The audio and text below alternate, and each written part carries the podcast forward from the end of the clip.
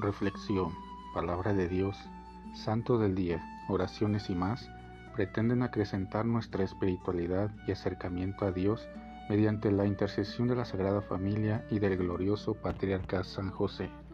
No te pierdas este y nuestros demás podcasts. Sé bienvenido.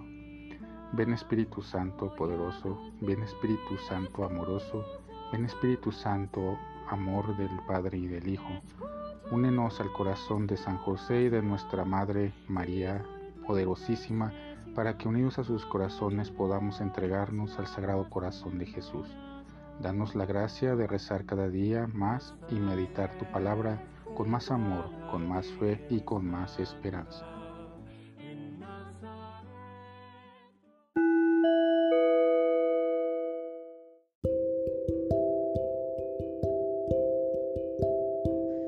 En aquel tiempo, mientras Jesús hablaba a la multitud, una mujer del pueblo, gritando, le dijo, Dichosa la mujer que te llevó en su seno y cuyos pechos te amamantaron.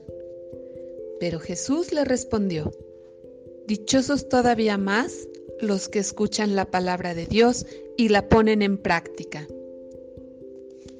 Palabra del Señor. Lo que Jesús dice cuando oye las alabanzas a su dichosa madre no es mal agradecimiento ni menosprecio a la figura materna, sino que tiene otra intención. ¿Cómo podría Jesús menospreciar a la mujer que, con solicitud y total buena disposición, se dispuso a recibir en su seno la generación del Hijo de Dios por obra del Espíritu Santo? No hay en el Evangelio ni en la tradición alusiones a que Jesús manifestara incomodidad o algún pequeño desprecio a su madre. Según los relatos de la infancia en los Evangelios, pese a que María le reprocha la angustia que ella y su padre José han pasado cuando él abandonó la peregrinación de regreso de Jerusalén y se quedó hablando con las autoridades del templo, Jesús le responde con claridad y cortesía que lo hizo por atender a la voluntad de su Padre del cielo, pero a continuación bajó con ellos y les estaba sujeto. Y de acuerdo al relato de las bodas en Cana de Galilea, Jesús quiso explicarle a su madre, quien solicitaba ayuda para aquellos recién casados, que no había llegado para él el momento de iniciar los signos que corroboraban la llegada del reino de Dios. Y sin embargo, ante la confiada insistencia de María, procedió a convertir el agua contenida en tres grandes tinajas en un delicioso vino, según comentaron los comensales.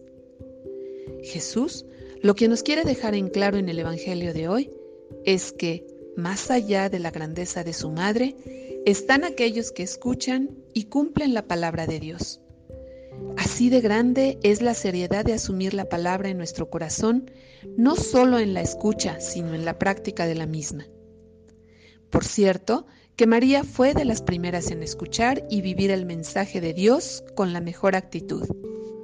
Imitémosla.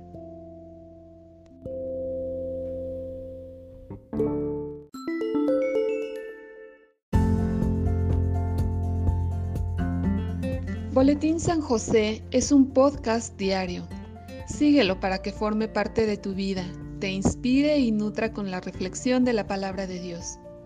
Además, con Spotify puedes compartir este episodio y los demás con tus amigos en redes sociales. Solo toca los tres puntos de la esquina superior derecha de la página del episodio.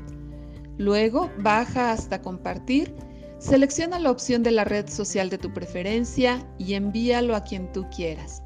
Así de fácil.